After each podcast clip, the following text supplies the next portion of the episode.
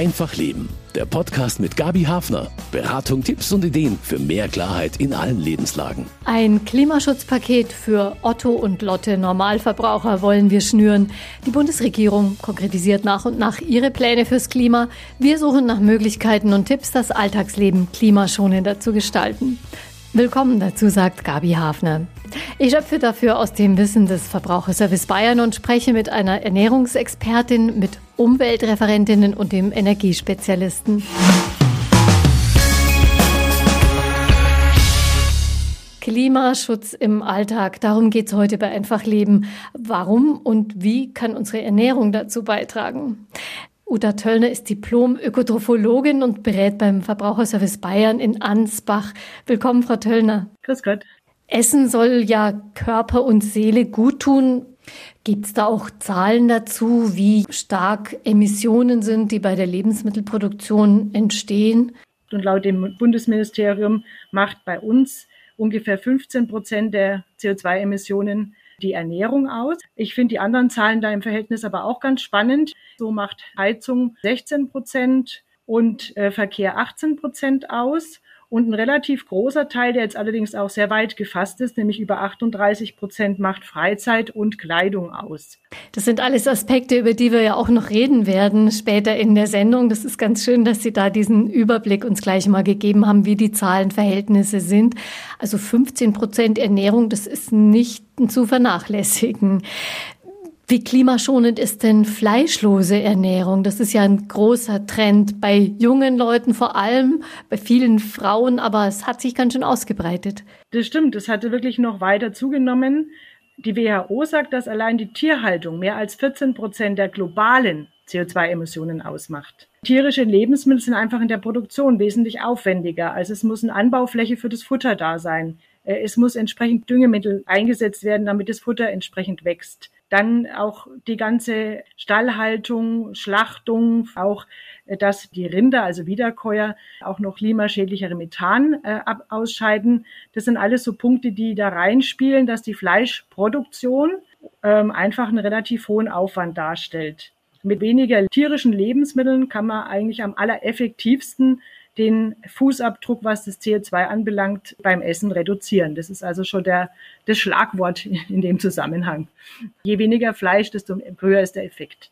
Deswegen kommen auch jede Menge Fleischersatzprodukte inzwischen in die Regale. Sind die denn zu empfehlen? Denn das sind ja eher sehr hochverarbeitete Lebensmittel, in denen auch wieder eine Menge Energie drin steckt. Das ist völlig richtig. Es gibt da sehr viele hochverarbeitete Produkte, zum Beispiel texturierte Sojaprodukte. Aber auch da kann man nicht prinzipiell sagen, die sind alle ungünstig. Also es gibt ja auch gerade jetzt ganz tolle äh, neue Produkte, die zum Beispiel wirklich aus Grundnahrungsmitteln wie roter Bohne, Haferflocken, Leinsamen und ein bisschen Mehl ein Grundprodukt für einen Burger Patty darstellen können und die sind natürlich ganz top. Also auch hier gibt's nicht das Gut und das Böse. Man muss tatsächlich ein bisschen auf die Packungen schauen. Man könnte jetzt auch äh, gucken, aus welcher Schiene die Proteine kommen. Also man könnte jetzt zum Beispiel unterscheiden, sind es jetzt Sojaproteine, sind es eher die Milchproteine für den Fleischersatz oder vielleicht sogar Insekten. Welche Proteine sind dann die günstigsten vom Klima her gedacht? Pflanzliche Proteine.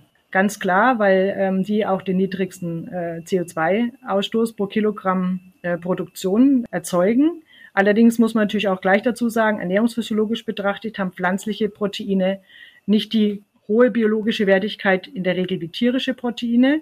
Aber wenn ich gute Kombinationen von verschiedenen pflanzlichen Proteinen wähle, Hülsenfrüchte und Getreide, dann kann ich diese biologische Wertigkeit auch wieder sehr gut toppen und kann dann wirklich auch an die biologische Wertigkeit von Fleisch herankommen. Bringt denn vegane Ernährung ein Plus fürs Klima? Also die vegane Ernährung bringt tatsächlich diese 50 Prozent gegenüber dem, sage ich mal, durchschnittlichen äh, Speiseplanzusammenstellung bei uns und bei vegetarischer Ernährung sind es 25 Prozent.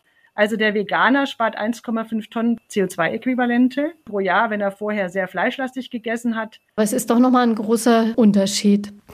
Es ist ja ein Riesenmarkt entstanden für pflanzliche Milch, Hafermilch, Mandelmilch, Sojadrinks. Wie nachhaltig sind denn diese Produkte? Also die sind auf jeden Fall in der Regel wesentlich nachhaltiger und haben natürlich auch den ganz großen Vorteil, dass jetzt, wenn jemand, ein Verbraucher für sich sagt, ich möchte einfach prinzipiell ein bisschen mehr pflanzliche Produkte in meinen Speiseplan einbauen, dann tut er sich eigentlich mit einem Austausch von Kuhmilch gegenüber Pflanzenmilch, sage ich mal, relativ einfacher, weil er in seinem gesamten Verhalten nicht viel ändern muss. Er kauft statt der Kuhmilch Pflanzenmilch und jetzt Hafermilchen oder auch äh, Sojamilch und dergleichen sind ja oft auch regional oder zumindest europäisch äh, produziert und liefern äh, auch wirklich diesen Effekt, den eine Milch hat. Ist eigentlich schon eine schöne Alternative. Ja, so ein relativ guter Baustein fürs Klima. Sind denn Bio-Lebensmittel klimafreundlicher? Auch hier ein ganz klares Ja. Der Bioanbau hat weniger Treibhausgasemissionen in Bezug auf die Fläche. Es werden auch weniger Pestizide eingesetzt oder gar keine. Es kommt jetzt einfach im Einzelfall ein bisschen drauf an. Außerdem gibt es ganz viel mehr Biodiversität. Also die Bioproduktion hat sich halt sogar auch, haben sich die Ministerien auch auf die Fahnen geschrieben, die soll weiterhin mehr forciert werden. Das ist schon eine ganz äh, gute Richtung. Also Bio nicht nur im Klimapaket der Regierung, sondern das kann man gut in sein persönliches Klimapaket mit aufnehmen. Frau Töllner, beim Essen wird man ja nicht nur darauf schauen, dass die einzelnen Lebensmittel klimafreundlich hergestellt sind. Es soll ja schmecken und auch unserem Körper bieten, was er braucht.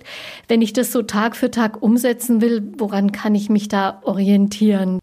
Also das ist ganz klar gut gemischt, äh, schmeckt uns und versorgt uns gut mit Nährstoffen. Und dabei sollten Obst und Gemüse, Hülsenfrüchte, Getreide und Nüsse und natürlich entsprechend pflanzliche Fette täglich aufgenommen werden und tierische Produkte dann eher in kleinen Mengen.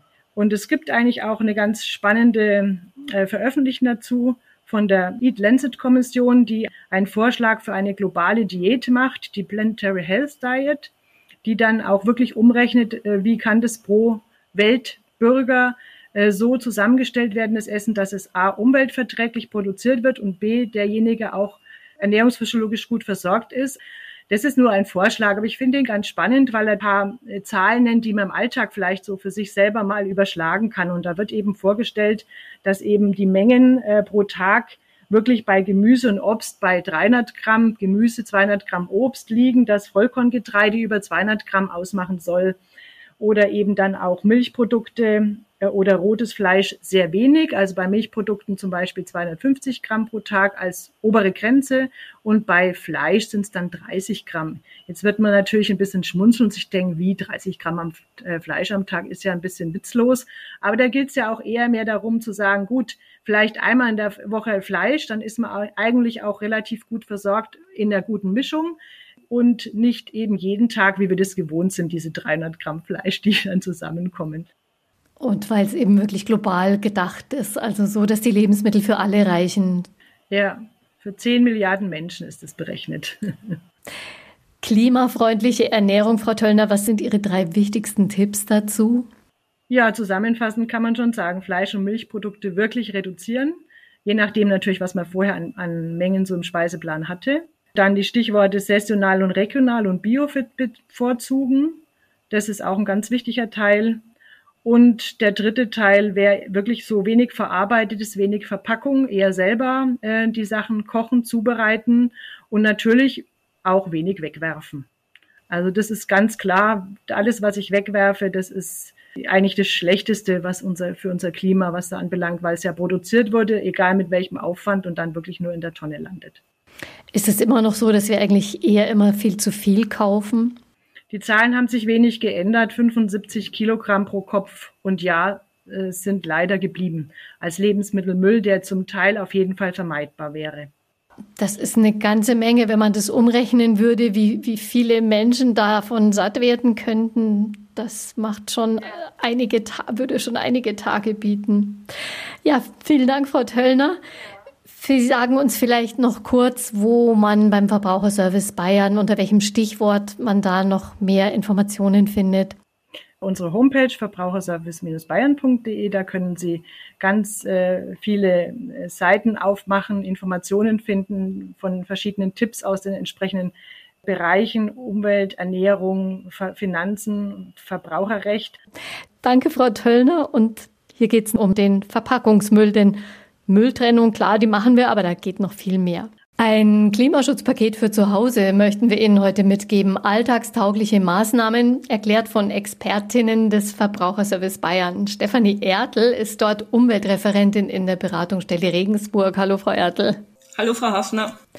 Seit 31 Jahren trennen wir den Müll, aber das hilft ja noch nicht, die Menge zu reduzieren. Wie hat sich die denn bei Verpackungen verändert? Geht sie zurück? Nee, leider das Gegenteil ist der Fall. Das Aufkommen an Verpackungen hat sich in den letzten zwei Jahrzehnten kontinuierlich erhöht. Im Jahr 2019 waren es insgesamt 18,9 Millionen Tonnen Verpackungen deutschlandweit.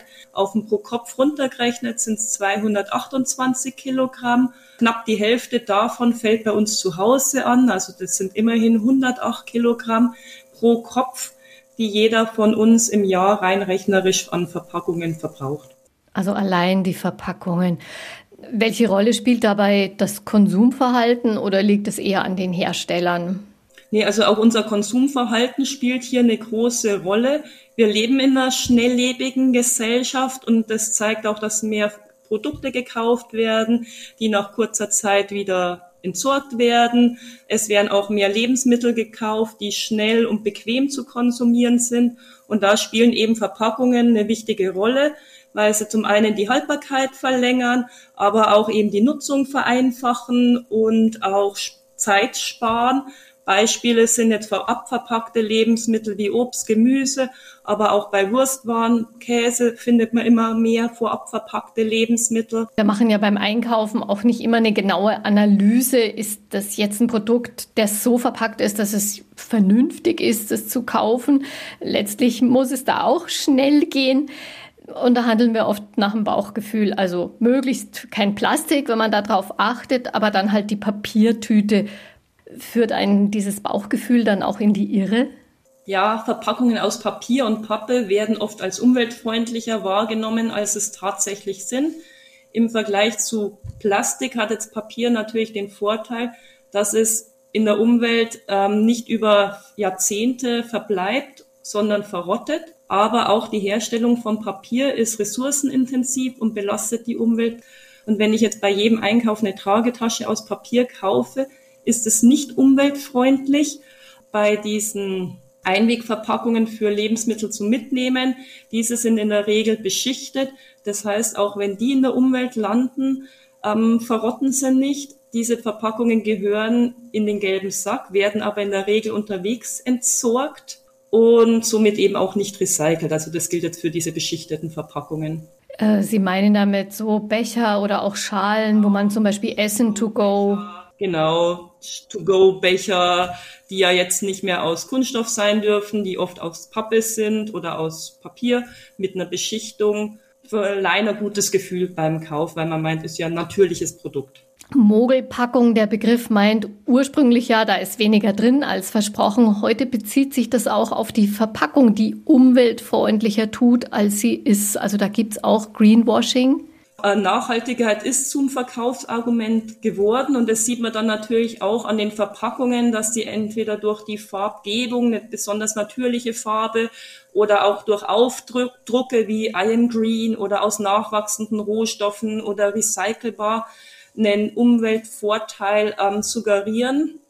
Und hier besteht einfach die Gefahr, dass man sorglos mit solchen Verpackungen umgeht aber eine Verpackung, die vollkommen umweltfreundlich ist, gibt's nicht. Jede Verpackung geht zu Lasten der Umwelt und am besten ist es eben, Verpackungen einzusparen. Beutel und sowas selber mitbringen. Mehrweg Alternativen zu nutzen und die so oft wie möglich oder lose Produkte. Auch da gibt's ja Unterschiede, wie viel Verpackungsaufwand ein Produkt hat. Also es gibt sehr aufwendige Verpackungen mit sehr viel Glanz und Schein und dann gibt's halt sehr einfache, ja, materialsparende Alternativen. Und da kann ich eben ein und dasselbe Produkt mit wenig oder viel Verpackungen auch nutzen. Um das Thema Mehrweg kümmern wir uns gleich noch. Was ist denn zu halten von dem Begriff Bioplastik? Der Zusatz Bio erweckt wieder den Eindruck, dass es umweltfreundlich ist. Und hier muss man klar sagen, anders als jetzt bei Bio-Lebensmitteln ist der Begriff Bioplastik nicht eindeutig definiert. Und da ist das Problem bei diesen Biokunststoffen, dass die mengenmäßig eine untergeordnete Rolle spielen. sodass es sich nicht lohnt, die auszusortieren und zu recyceln, sondern dass die verbrannt werden, also auch wenn sie im gelben Sack landen. Eigentlich sind es ja nur Kleinigkeiten, aber die summieren sich. 60 Prozent der Verpackungen werden für Lebensmittel und Getränke verwendet. Wie sieht es mit der Recyclingquote aus und wie kann die verbessert werden? Frau Ertel, wie ist denn bei Glas die Recyclingquote? Da haben wir uns ja schon wirklich sehr, sehr lang dran gewöhnt, die zu Containern zu bringen, in Farben sortiert. Glas ist sehr gut recycelbar, kann also beliebig oft wieder eingeschmolzen werden. Trotzdem ist Einwegglas dadurch nicht umweltfreundlich, weil Glas sehr schwer ist. Das heißt, der Transport fällt negativ ähm, ins Gewicht. Und auch beim Einschmelzen braucht man sehr viel Energie, sodass nur Mehrwegglasflaschen aus Umweltsicht empfehlenswert sind. Und da ist eben wichtig, je öfter die genutzt werden und auch wenn sie nur über kurze Strecken transportiert werden, desto besser ist die Umweltbilanz. Aber leider geht die Mehrwegquote seit Jahren zurück. Liegt es an den Herstellern oder daran, dass die Verbraucher das nicht mehr so annehmen? Gerade in Discountern werden viele Getränke in Einwegverpackungen angeboten. Pfandzahlung ist bei sehr vielen Verbrauchern gleich Mehrweg. Da hat leider das Einwegpfand die gegenteilige Wirkung gehabt von dem, was erhofft war, dass der Einweganteil zurückgeht. Günstig ist es eben zu Mehrwegflaschen aus der Region zu greifen. Ganz günstig ist es natürlich Leitungswasser zu trinken. Das ist aus Umweltsicht und auch preislich unschlagbar günstig. Man spart sich auch lästiges Kistenschleppen und hat ein hochwertiges Lebensmittel. Und das Glas, das man dazu nimmt, wird auf alle Fälle ein Mehrwegglas sein. Was wir auch schon sehr, sehr lange bedienen, sind äh, gelbe Säcke oder gelbe Tonnen. Wie viel von dem, was wir da reinwerfen, wird denn wiederverwertet? Laut Verpackungsgesetz muss mindestens die Hälfte der Verpackungen, die im gelben Sack oder in der gelben Tonne landen, recycelt werden. Und dann gibt's unterschiedliche Recyclingquoten für eben verschiedene Verpackungsmaterialien. Die werden auch laufend erhöht. Bei Kunststoffen sind es immerhin 63 Prozent. Aber da muss einem auch wieder bewusst sein, dass aus einer Kunststoffverpackung nicht unbedingt wieder eine neue Kunststoffverpackung wird. Der Anteil an Rezyklat, also an wiederverwerteten Kunststoff im Verpackungsbereich lag 2019 nur bei 11 Prozent. Also es ist ein sehr geringer Anteil. Und was passiert mit dem Rest, der nicht wiederverwertet äh, werden kann? Der wird sogenannt thermisch verwertet, also verbrannt, dass wenigstens die darin steckende Energie wieder genutzt wird. Macht es denn dann einen Unterschied, ob ich jetzt zum Beispiel eine Putzmittelflasche mit Sprühkopf jedes Mal neu kaufe oder eben eine Nachfüllpackung kaufe und die alte Flasche wieder befülle? Macht das überhaupt einen Unterschied, solche Kleinigkeiten? Das macht einen großen Unterschied. Also ich verbrauche deutlich weniger Verpackungsmaterial, wenn ich statt zu einer neuen Plastikflasche, wenn ich stattdessen einen Nachfüllbeutel nehme, weil der deutlich weniger Material benötigt. Worauf muss man denn kurz aufmerksam sein, bevor man etwas in den gelben Sack oder die gelbe Tonne wirft? Manchmal kommt man so ins Grübeln, wo gehört es jetzt hin, aber. Genau, also es muss ein Bewusstsein, dass Verpackungen aus unterschiedlichen Materialien bestehen und wenn ich die nicht vorab trenne, bevor ich sie in den gelben Sack oder die gelbe Tonne werfe, kann die Sortiermaschine diese unterschiedlichen Fraktionen nicht trennen. Das heißt, das klassische Beispiel ist der Joghurtbecher mit Papierbanderole. Da muss ich die Papierbanderole abmachen und ins Altpapier geben, den Deckel abziehen, bevor ich ihn in den gelben Sack werfe, weil nur so kann der Deckel und der Kunststoffbecher von der Sortiermaschine aufgeteilt werden. Wichtig ist, der gelbe Sack ist nur für Verpackungen gedacht, also Alltagsgegenstände wie eine CD hat nichts im gelben Sack zu suchen. Dagegen Getränkekartons, die werden teils fälschlicherweise ins Altpapier gegeben, weil sie natürlich einen hohen Papieranteil haben, aber die gehören in den gelben Sack, weil sie eine Verbundverpackung sind und ins Altpapier gehört wirklich nur reines Papier. Okay, also so dieser Begriff Verpackung ist so ein Schlüsselbegriff für den gelben Sack. Frau Ertel, Sie stecken voller Informationen, voller Detailinformationen. Können Sie uns drei Tipps geben, mit denen wir besser fahren in Sachen Verpackungsmüll im Alltag, wo wir das nicht alles immer bis ins Kleinste analysieren? Genau, also generell sollte man Verpackungsverbrauch möglichst minimieren. Das heißt, zu unverpackten Produkten greifen, Mehrwegalternativen nutzen, dass man einfach so wenig Verpackungen benötigt wie möglich. Auch das Konsumverhalten spielt eine Rolle. Je mehr ich kaufe, desto mehr Verpackungen fallen bei mir an, aber auch vorab Transportverpackungen. Das heißt, regionale Produkte bevorzugen, Lebensdauer ausnutzen, angemessen konsumieren. Und dann als dritten Punkt noch, was ich nicht an Verpackungen vermeiden kann, sollte ich eben richtig entsorgen und zudem eben mit dem geringeren Verpackungsaufkommen zu greifen. Ja, vielen Dank, Frau Ertel. Ein Klimaschutzpaket für zu Hause schnüren wir bei Einfach Leben. Wie können Otto und Lotte Normalverbraucher dazu beitragen? Beim Heizen zum Beispiel, jetzt im Winter. Der Experte des Verbraucherservice Bayern dafür ist Bernd Brendel, Architekt und Energieberater. Viele von Ihnen haben ihn bei uns auch schon gehört. Hallo, Herr Brendel. Hallo, Frau Hafner und hallo alle Hörerinnen und Hörer. Hier draußen hat es gerade keine Wohlfühltemperaturen und drinnen ist die Wohlfühltemperatur sehr individuell, gerade wenn man im Homeoffice viel sitzt. Wenn wir ans Klima denken, welche Raumtemperaturen wären da angebracht? Ja, wir sprechen eigentlich immer von 20, 21 Grad in den Wohnräumen. Im Schlafzimmer natürlich gern etwas kühler, 16, 17 Grad und im Badezimmer 24 Grad auch. Das ist aber sehr individuell und tatsächlich auch von der Tageszeit, auch von der, von der Stimmung und von der Tätigkeit abhängig. Ja, die Heizenergie ist ja gerade auch ganz schön teuer zurzeit. Ist es sinnvoll zu investieren, zum Beispiel in eine bessere Steuerung der Temperaturen? Grundsätzlich ja. Beim Thema Investieren bin ich immer ein bisschen vorsichtiger. Ich bin gern jemand, der die vorhandene Technik optimal ausnutzt. Und da gibt es oft viel zu tun. Wichtig ist nämlich, wo die Temperatur gesteuert wird, weil das Ziel ist ja, dass ich nur so viel Wärme herstelle, wie ich auch in den Wohnräumen brauche. Und das kann ich einstellen am Heizkessel. Wenn ich das optimiert habe, erst dann kommen die Thermostatventile ins Spiel und da kann man natürlich mit moderner Technik auch noch was optimieren. Kann man da auch in Mietwohnungen selber nachrüsten? Tatsächlich kann ich das auch in Mietwohnungen machen. Da habe ich leider natürlich nur Zugriff aufs Thermostatventil als einzige Möglichkeit. Wenn ich allerdings an den Thermostatventilen was ändern möchte, sollte ich mich vielleicht mit dem Vermieter absprechen, ob, da, ob er damit einverstanden ist. Das ist nicht schwer, das ist kein Eingriff ins Heizsystem. Sie haben es schon angesprochen, also im Grunde kommt es natürlich vor allem darauf an, was die Heizanlage so an Temperatur herstellt. Wie gut sind denn Heizungsanlagen eingestellt? Also nach meinen Erfahrungen wird in den meisten Heizungsanlagen viel zu viel Wärme produziert.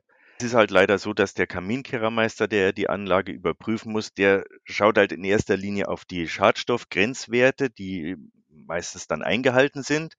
Und auch der Kundendienst, der vielleicht einmal im Jahr meine Anlage wartet, der möchte natürlich auch, dass ich zufrieden bin und nicht friere und ihn nicht an Weihnachten abends um 10 anrufe, dass es zu kalt ist. Also der stellt die Anlage auch lieber ein paar Grad höher ein, leider.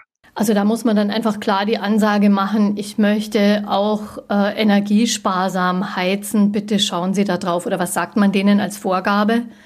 Ja, das Wichtigste ist eigentlich die Heizkennlinie oder auch Heizkurve, die ja die Heiztemperatur, also die Temperatur vom Heizwasser einstellt in Abhängigkeit von der Außentemperatur.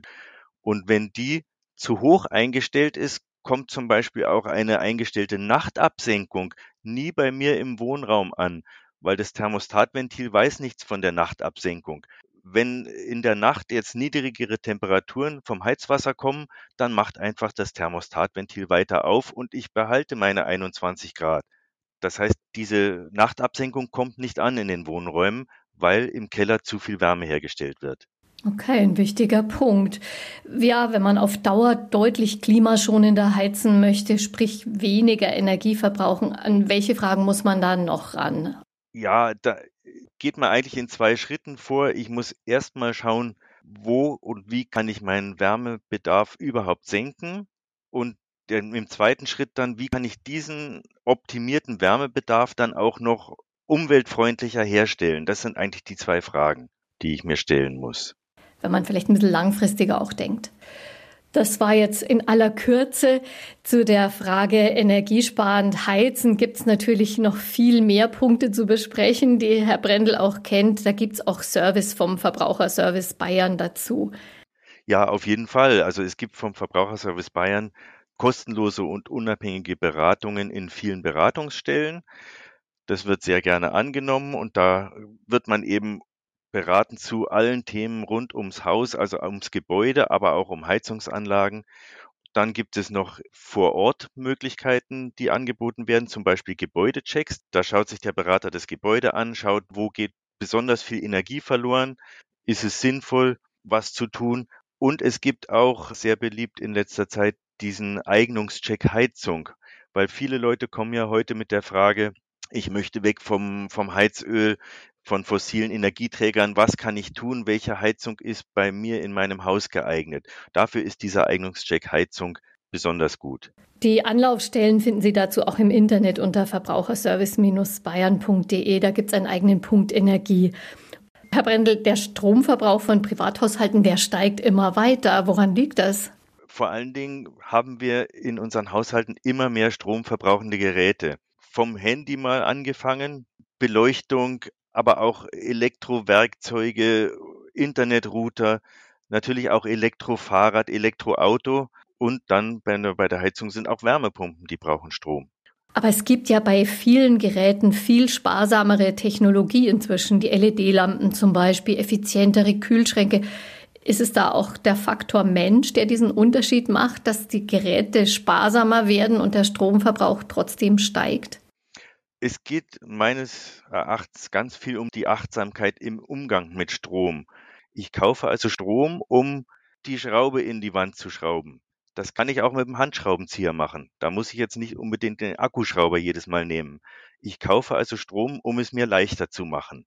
Und viel sind natürlich auch unsere Gewohnheiten. Licht auszumachen oder solche Kleinigkeiten. Also die Gewohnheiten, das haben ja Untersuchungen belegt, sind das, was der Mensch am schwierigsten ändern kann. Ich kann mir schnell irgendwelche Geräte kaufen, aber meine Gewohnheiten zu ändern, ist ein sehr schwieriges Unterfangen. Also könnte man vielleicht sagen, wenn ich weiß, ich bin eher so der Typ, der zu bequem ist, um das Licht auszumachen, wenn ich mal länger aus dem Zimmer gehe, dann vielleicht nicht jedes neue Elektrogerät, was mir ein kleines bisschen helfen könnte, äh, zu kaufen. Also Energiesparen, das erfordert weiter auch, dass wir mitdenken. Ja, auf jeden Fall. Ich sollte immer überlegen, ob ich das auch wirklich brauche. Ich gewöhne mich auch an diesen höheren Verbrauch und an diesen Komfort. Da gibt es ja auch diesen Rebound-Effekt der bedeutet, dass ich trotz energiesparender Geräte trotzdem nicht die, sage ich mal, versprochene oder erwartete Einsparung habe. Das liegt, ich denke rein psychologisch, ich habe jetzt energiesparende Lampen, jetzt brauche ich nicht jedes Mal das Licht auszumachen. Dann haben wir uns natürlich auch an hellere Raum, Raumbeleuchtung schon gewöhnt. Wir haben mehr Beleuchtung, hellere Beleuchtung, auch mehr Dekorationsbeleuchtung, LED-Stripes äh, oder solche Geschichten. Dann haben wir nicht mehr wie früher den 20 Zoll Fernseher, sondern jetzt haben wir einen 55 Zoll Fernseher. Und der hat natürlich die achtfache Fläche, die mit Strom beleuchtet werden muss. Da kann man auch mal überlegen, vielleicht, also beim, beim Licht, äh, im, in Flurbereichen im Treppenhaus Präsenzmelder oder sowas, also Bewegungsmelder anzubringen. Dann geht das Licht an, wenn ich den Flur betrete und es geht nach ein, zwei Minuten auch wieder aus und ich muss nicht dran denken. Weiß man, wie groß der etwa ist? Ja, das kann enorme Höhen, also 10 bis teilweise sogar 50 Prozent, die wieder verloren gehen von der Einsparung, sind da im Gespräch, ja. Also nicht nur die Geräte müssen da, die Technologie muss da smarter werden, sondern man muss einfach auch sein, sein Sparverhalten da mit upgraden sozusagen. Die Technik allein macht's nicht, haben wir erfahren. Die Hauptsteuerung fürs Energiesparen ist tatsächlich unser Kopf. Was, was kann jeder konkret tun? Haben Sie vielleicht drei Tipps, Herr Brendel? Ja, das Wichtigste ist einfach, Geräte zum Beispiel ganz auszuschalten. Wir haben ja jetzt nicht nur den Fernseher, dann ist auch noch die Box dabei, das Bezahlfernsehen, solche Geschichten. Das sind dann gleich mehrere Geräte, die ich zum Beispiel an einer schaltbaren Steckerleiste kombinieren kann, wo ich dann mit einem Schalter, mit einem Klick auf den Schalter alle Geräte auf einmal ausschalten kann und wirklich vom Netz trennen kann. Dann natürlich Kühlschränke, besonders alte Geräte, die sich noch nicht automatisch abtauen. da immer auch aufs regelmäßige Abtauen achten, weil die dicke Eisschicht, die muss erstmal von der Kälte eben ja durch, durchströmt werden, bis es tatsächlich den Kühlschrank kühlt. Da geht also viel Strom verloren. Und natürlich auch Wäsche waschen oder Spülmaschine nur anschalten, wenn das Gerät auch wirklich voll ist und sich der Spülgang auch lohnt. Wir haben es vorher beim Heizen besprochen. Die einen mögen sehr warm, die anderen haben vielleicht immer mehrere Rechner laufen oder einen großen HD-Fernseher. Gibt es denn Möglichkeiten, so die gesamte Energiebilanz des eigenen Haushalts mal so zu analysieren, dass man dann genau sieht, wo man am besten anpackt? Oder ist es sehr aufwendig? Aufwendig nicht, man muss es nur machen. Also ich, meine Empfehlung ist immer, den Zähler natürlich regelmäßig abzulesen und sich zu notieren. Ob man das jetzt täglich macht oder wöchentlich oder zweimal die Woche oder monatlich, zunächst mal, dass man ein Bewusstsein kriegt, wie viel Strom brauche ich eigentlich? Ist das konstant? Schwankt das? Schwankt das zwischen Arbeitswoche und Wochenende? Schwankt es zwischen Sommer und Winter? Manche machen sich dann auch eine schöne Tabelle daraus, die das schön optisch darstellt. Und dann kann ich auch mit der Methode mal schauen, wie viel Strom brauche ich eigentlich im Leerlauf, sage ich mal. Also wenn bewusst kein Licht und kein Elektrogerät angeschaltet ist, was braucht mein Haushalt, mein Haus im Leerlauf? Da ist die Heizungsanlage, das Telefon, der Router, Standby-Geschichten. Da können auch mal 200 Watt, 300 Watt zustande kommen tatsächlich, die so nebenbei herlaufen. Um dann noch gezielter auf die Suche zu gehen, kann ich mir auch ein Strommessgerät anschaffen oder auch ausleihen beim Verbraucherservice zum Beispiel und kann dann gezielt messen, wie viel braucht mein Kühlschrank zum Beispiel in einer Woche. Das kann ich dann hochrechnen aufs ganze Jahr. Wie viel braucht meine Unterhaltungssteckerleiste mit dem HD-Fernseher oder was? Und da kann ich dann auch mal schauen, wie viel Strom geht da verloren oder auch mein Homeoffice-Arbeitsplatz es geht ja einfach ums Bewusstsein. Okay, da verbrauche ich so viel Strom und ich bin bereit dafür, das auch dafür zu bezahlen. Oder eben nicht. Oder eben nicht und ich möchte daran was ändern. Das wäre das Wichtige, genau. Genau, also da kann man tatsächlich eine gründliche Analyse eigentlich machen. Äh, und dann weiß man eben, wie es wirklich aussieht und wo der hohe Verbrauch vielleicht herkommt. Ja, ganz vielen Dank, Herr Brendel. Sehr gerne mehr Tipps auf der Seite des Verbraucherservice unter dem Punkt Energie. Ja, und zu unserem Klimaschutzpaket für Verbraucher, da gehört auch dazu, was sie am Leib tragen. Denn die Bekleidungsindustrie verursacht jede Menge Emissionen, nicht zuletzt für den Transport. Und ihre Produktion hat sich seit dem Jahr 2000 mehr als verdoppelt. Maria Leidemann ist Umweltreferentin beim Verbraucherservice Bayern in Augsburg und hat das Thema Kleiderkonsum und Klima schon lange im Blick. Hallo, Frau Leidemann. Ja, hallo. Es gibt frei nach dem Begriff Fast Food jetzt auch das Schlagwort Fast Fashion. Was ist damit gemeint? Ja, im Grunde das, was das Wort auch wirklich sagt. Es ist eine schnelle Mode. Und das ist ähm, wirklich so ähnlich wie in vielen Bereichen, dass auch in der Modebranche es immer mehr und immer schneller gibt. Also man muss sich das so vorstellen, ja, eigentlich noch vor 30 Jahren haben diese großen Modeketten so zwei oder vier Kollektionen im Jahr rausgegeben und mittlerweile sind es einfach eigentlich alle sechs Wochen was Neues. Und damit wird es natürlich auch immer mehr und wir sollen dazu verleitet werden, zu kaufen, zu kaufen und zu kaufen. Welche Folgen hat denn solches Einkaufsverhalten in immer kürzeren Rhythmen was Neues kaufen? Ja, Im Grunde ist es so, dass eben die Ressourcen, die für die Kleidung nötig sind, es geht ja an bei der Produktion, also beim Anbau oder auch beim Nutzen von Erdöl, um Chemiefasern, also diese typischen Polyesterfasern zum Beispiel zu gewinnen. Dort fängt es an. Dafür brauchen wir Energie. Äh, wir brauchen Düngemittel oder auch ganz viel Pestizide, die für Baumwollanbau nötig sind. All diese Dinge brauchen wir ja, um etwas herzustellen. Und je mehr wir davon nutzen und je mehr davon äh, quasi ungenutzt auch im Schrank liegt, weil wir können ja nur jeden Tag irgendwie was anziehen und eine gewisse Zeit tragen, je mehr wir davon haben, desto mehr Müll entsteht. Und das ist einer der neuen Schwierigkeiten, dass wir auch wahnsinnig viele Müllberge dadurch haben, die wir irgendwie ja wieder entsorgen müssen. Und das Ganze, natürlich ist das auch alles klimaschädlich. Also es ist so, dass man mittlerweile sagt, dass das ungefähr zehn Prozent der weltweiten Treibhausgasemissionen ausmacht, was wir an Kleidung und Schuhen weltweit eben benutzen, also was hergestellt wird. Das ist wirklich mehr als die internationalen Flüge und der Schiffsverkehr zusammen im Jahr ausstoßen. Also das ist eine enorme Menge dafür, dass wir so viel Kleidung und so schnell kaufen und dann einfach wieder entsorgen. Diese Fast Fashion, wenn in immer kürzeren Zyklen da produziert wird, wird das überhaupt alles verkauft? Das sind natürlich Zahlen, die kaum beziffert werden können. Aber es gibt äh, einige Kollektionen oder einige Stücke, die natürlich nicht im Laden wiederverkauft werden. Und das muss auch irgendwo hin, genauso wie die Altkleider. Und das ist auch ein riesiger Markt. Eben dieser Handel auch mit diesen Kleidungsstücken, wo wieder versucht wird, gute Sachen rauszuholen, damit Geld zu machen. Aber natürlich muss der Rest auch irgendwo hin. Und ein Beispiel dafür ist ein sehr trauriges Beispiel, ist ein riesiger Müllberg an Kleidung, der in der Atacama-Wüste in Chile einfach da so liegt, illegalerweise. Da kommen die Behörden nicht dagegen an. Also man muss wissen, in Chile wird einiges an Altkleidung oder eben auch nicht verkaufte Kleidung gehandelt, kommt dort am Hafen an und dann muss mit dem Rest irgendetwas gemacht werden. Und das sind wirklich mittlerweile große Müllberge dort in der Wüste, die teilweise auch brennen. Unvorstellbar eigentlich. Also wirklich traurig. Und das ist ein typisches Beispiel für unseren Überkonsum. Also da gibt's Klimafolgen, die wir einfach gar nicht sehen können, weil sich die am anderen Ende der Welt auswirken. Was wäre eine klimafreundliche Alternative?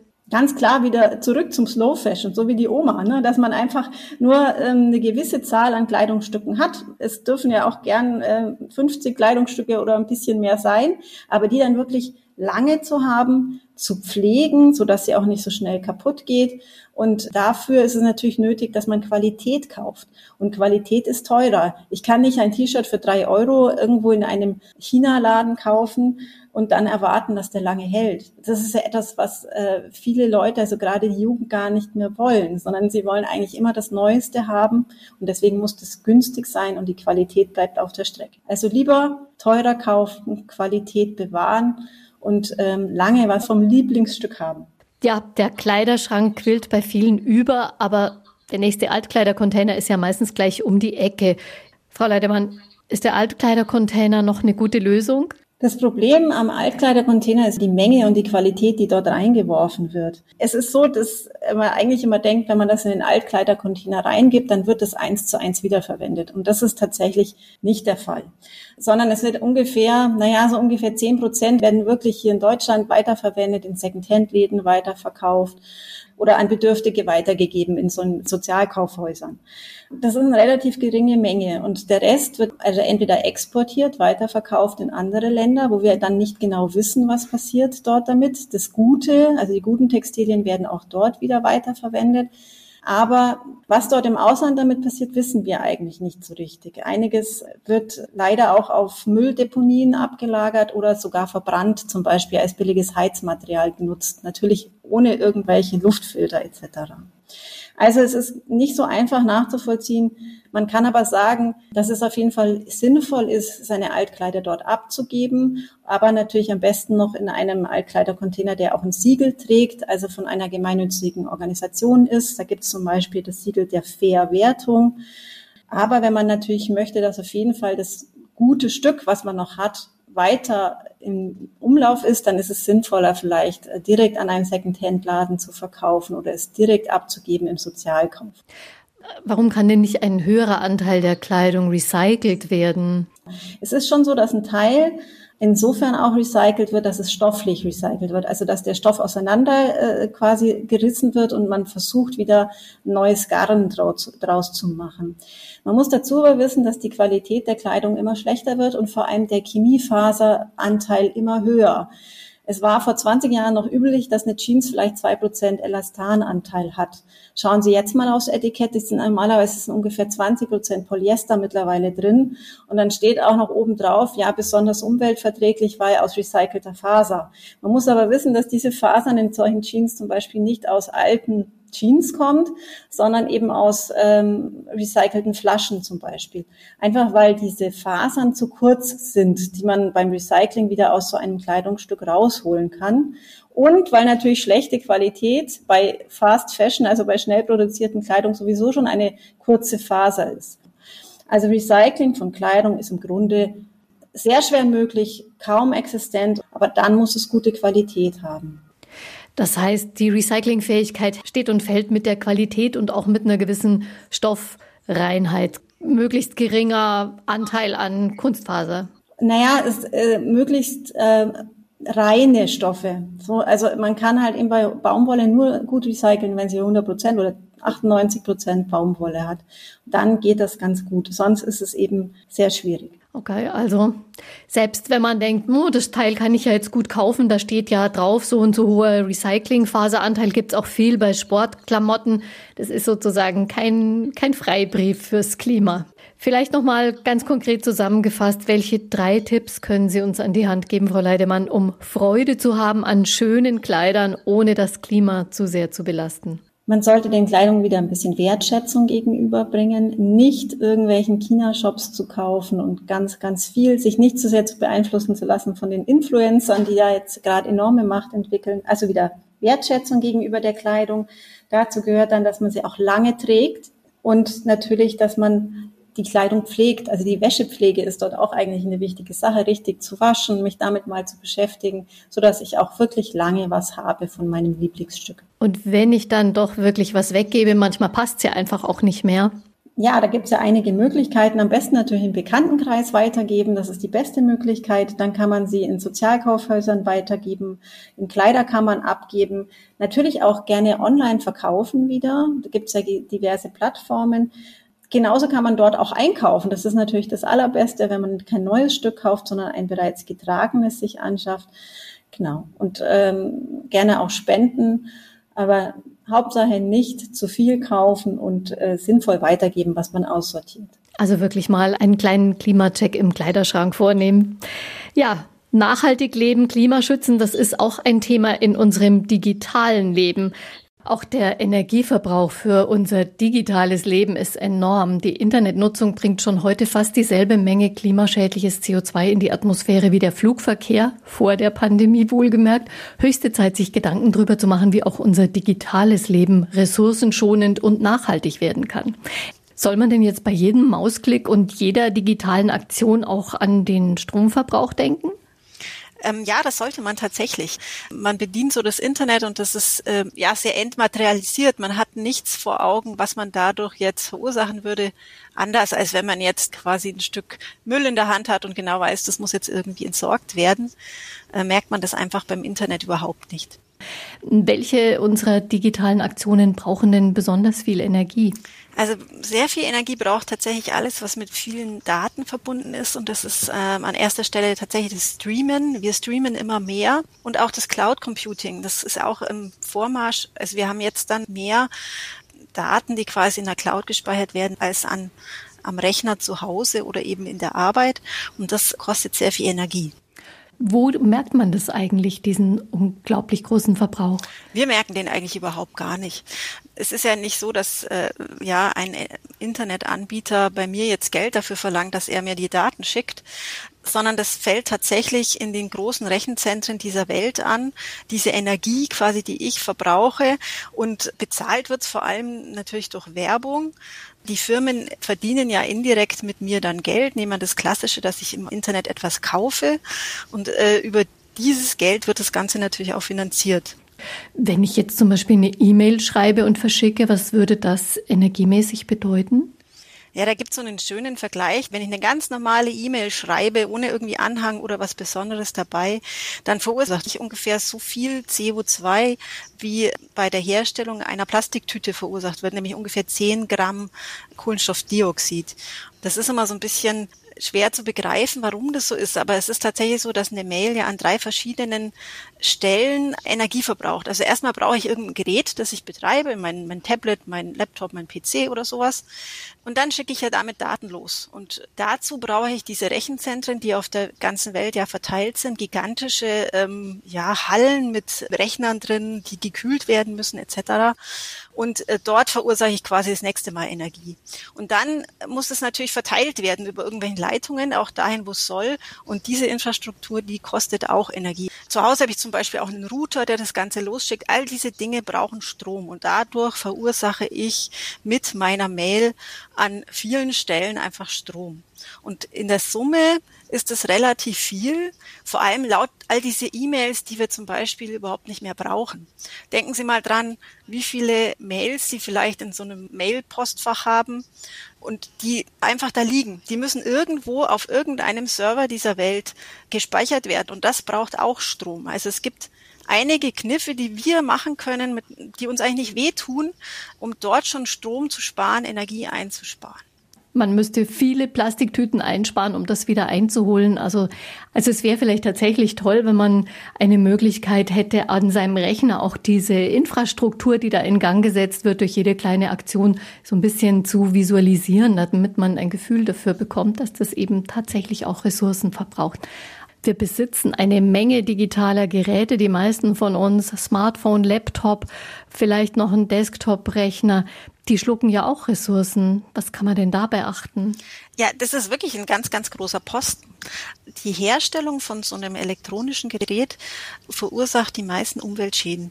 Und nämlich ungefähr 75 Prozent, wenn man sich jetzt den ökologischen Rucksack von so einem Produkt anschaut. Das heißt, da gibt es eine ganz, ganz einfache Faustregel. Je länger ich mein Elektrogerät nutze, desto besser. Beispiel Handy oder auch Laptop. Dort gibt es eben eine Untersuchung. Also wenn wir es 25 Jahre nutzen würden, erst dann wäre die, wäre das quasi eine positive Bilanz. Also wirklich, solange es geht, ein Gerät zu nutzen. Das bedeutet aber auch, dass ich schon beim Kauf darauf achten muss, dass es vielleicht zum Beispiel reparierbar ist, dass bei einem Handy ein Akku getauscht werden kann, was heutzutage wirklich nicht mehr einfach ist. Aber es gibt diese Geräte. Ja, also es gibt einige Hersteller, die genau darauf Wert legen. Und wir müssen es halt nachfragen, dann wird es davon auch mehr geben. Auch hier sind wir Verbraucher am Zug beim Klimaschutz in unserem digitalen Leben. Vielen Dank, Frau Leidemann. Ich danke Ihnen. Und Danke an die Kolleginnen und Kollegen, die zu unserem Klimaschutzpaket beigetragen haben. Viele Informationen dazu auch im Netz auf verbraucherservice-bayern.de. Und immer wieder auch im Programm des Münchner Kirchenradios. Ich bin Gabi Hafner und ich sage danke für Ihr Interesse und wünsche viel Durchhaltevermögen beim Umsetzen. Einfach Leben.